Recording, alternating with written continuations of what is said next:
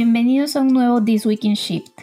Mi nombre es Cintia Aybar y hoy hablaremos acerca de los nuevos trabajos que se crearán con el avance del metaverso, cómo los sesgos del mundo real ponen en peligro el buen funcionamiento de la inteligencia artificial y cómo el hecho de presentar la diversidad desde los efectos de resultados en el negocio puede llegar a ser contraproducente a la hora de atraer talento. En menos de 15 minutos te pondré al día en lo último del mundo de la innovación y tecnología que toda empresa debería saber. Ahí vamos. 7 nuevos trabajos que se crearán con el avance del metaverso, al menos por ahora. Desde que Facebook cambió su nombre a Meta, el concepto de metaverso se popularizó, en buena medida por la apuesta de Mark Zuckerberg por la realidad virtual estos espacios donde las personas interactúan a través de avatares. Mientras tanto, algunas empresas como Nike o Coca-Cola ya han empezado a desarrollar productos especiales para estos ambientes digitales. Hasta ahora, el metaverso ya se está aplicando para eventos, espacios de trabajo, educación y videojuegos. Como toda industria, en la medida que la realidad virtual se afianza en el mercado, va creando y demandando nuevos puestos de trabajo, no solo de especialistas en la parte técnica del metaverso, sino otras ocupaciones que aún no conocemos. El desarrollo de estos espacios, que puede ser desde oficinas hasta museos, está demandando más que desarrolladores del ecosistema de realidad virtual, y también se están requiriendo otras habilidades y trabajos. De acuerdo con Caroline Souza, Client Partner de Workplace para Meta en Latinoamérica, hasta ahora las profesiones más visibles en el metaverso son 1. Desarrolladores de ecosistema de realidad virtual. 2. Especialistas en ciberseguridad. 3. Estilistas digitales. 4. Abogados especializados en el metaverso. 5. Mercadólogos. 6. Ingenieros en realidad virtual y aumentada. Y 7. Guías de turistas. Los abogados en el metaverso serán necesarios porque se deben definir cuáles son las leyes de este nuevo mundo. Esto parece el futuro, pero es el presente. Estas nuevas profesiones son solo la superficie. Hay varias otras que seguramente surgirán y otras que ya se están creando para desarrollar este espacio y su uso de manera sana para todos. Estas pueden ser las profesiones en las que seguramente trabajarán nuestros hijos y nietos. Las oportunidades laborales en torno a la realidad virtual irán surgiendo en la medida en que estos espacios vayan formando parte de la vida cotidiana incluyendo la tecnología para facilitar las experiencias inmersivas que ofrecen estos entornos. De acuerdo con la International Data Corporation, en 2021 se vendieron más de 11 millones de gafas para realidad virtual en el mundo, un incremento del 91% en comparación con las ventas de 2020.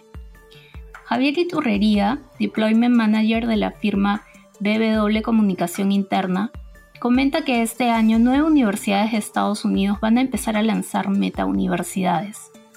Otro ejemplo tiene que ver con eventos.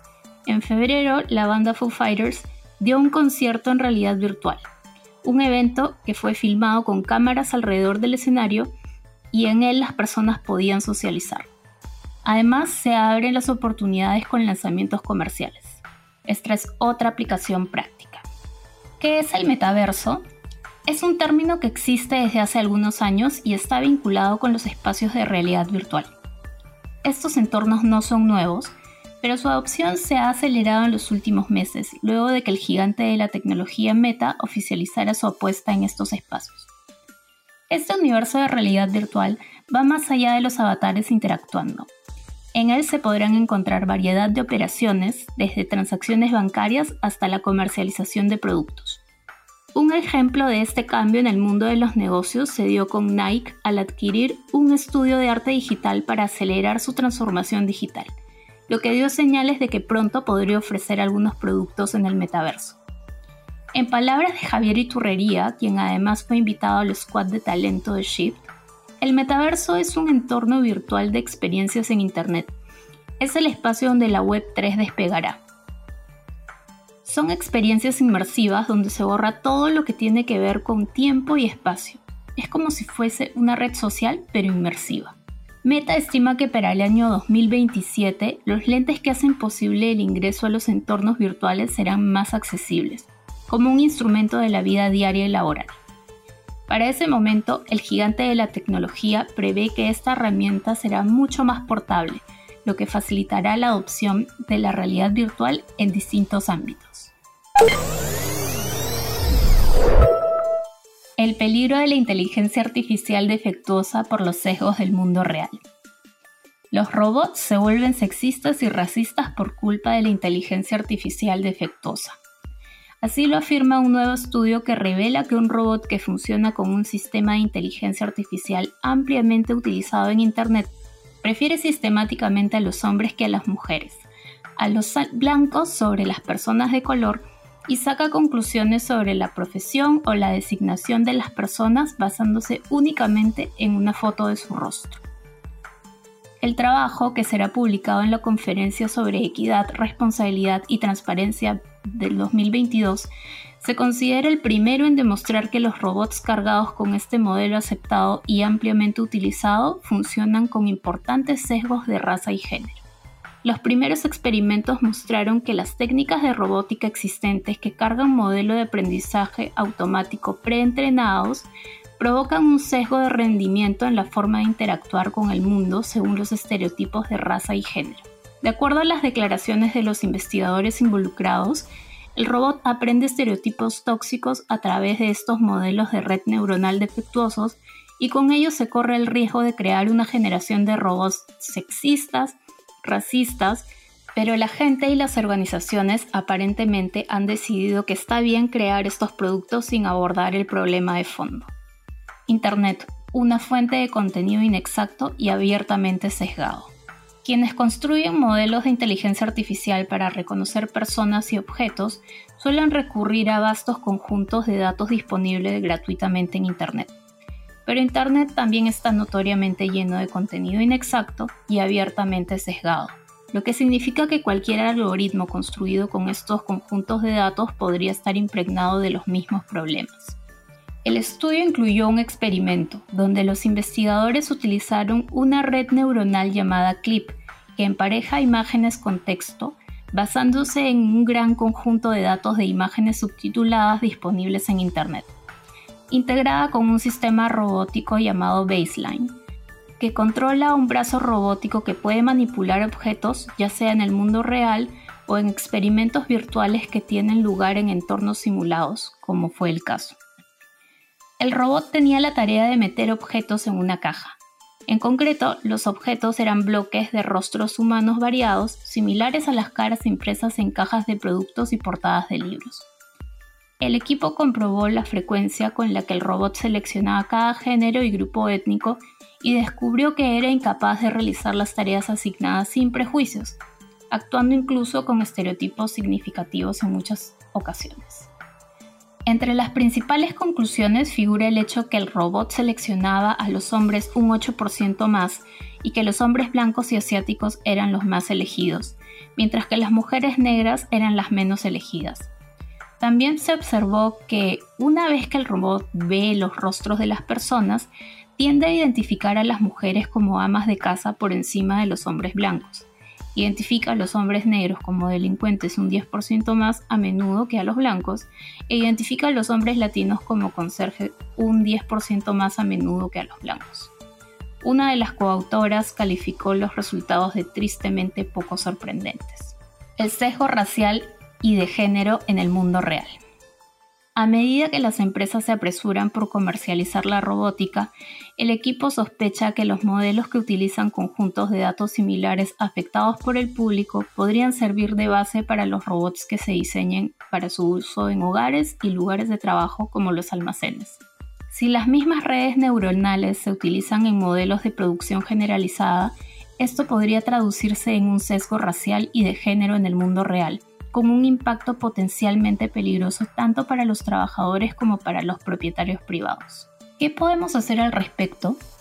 Hace algunas semanas, gracias al squad de nuevas tecnologías de SHIP, tuvimos la oportunidad de hablar con socios líderes de tecnología acerca de los primeros pasos necesarios para implementar procesos e incorporar inteligencia artificial en una compañía.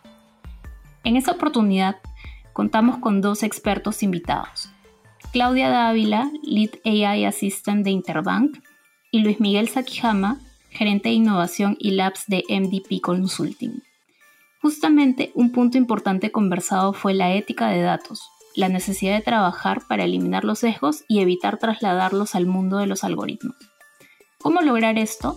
Siendo responsables en reconocer los sesgos inconscientes, abordarlos con la intención de reducirlos o neutralizarlos y trabajar con equipos más diversos, más mujeres, más personas de regiones, más rangos de edad, etc. Los argumentos comerciales a favor de la diversidad tienen un efecto contrario. A propósito del Día del Orgullo, compartimos este artículo de Harvard Business Review que inicia con esta reflexión. La mayoría de las organizaciones no sienten la necesidad de explicar por qué se preocupan por valores fundamentales como la innovación, la resiliencia o la integridad. Y sin embargo, en lo que respecta a la diversidad, las largas justificaciones del valor de contratar a una fuerza laboral diversa se han convertido en la norma de muchas empresas. En algunos casos se aboga por la diversidad porque la innovación requiere ideas innovadoras que provengan de una fuerza laboral diversa o porque la diversidad se acepta porque es parte de la cultura y es lo correcto. Estas afirmaciones pueden parecer inocuas, pero investigaciones sugieren que la forma en la que una organización habla de la diversidad puede tener un gran impacto en su capacidad para alcanzar realmente sus objetivos en este tema. A través de una serie de estudios, se exploraron las propiedades de la diversidad en las comunicaciones corporativas y la eficacia de estas narrativas a la hora de atraer candidatos a un puesto de trabajo poco representado.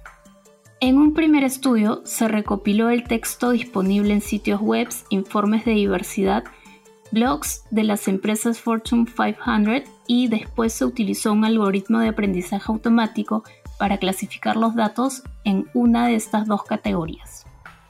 El caso de negocios de la diversidad, que justifica la diversidad en el lugar de trabajo con el argumento de que beneficie los resultados de la empresa, y el caso de equidad para la diversidad, que justifica la diversidad por motivos morales de equidad e igualdad de oportunidades se descubrió que casi el 80% de las organizaciones utilizaban el caso empresarial para justificar la importancia de la diversidad y menos del 5% utilizó el caso de equidad.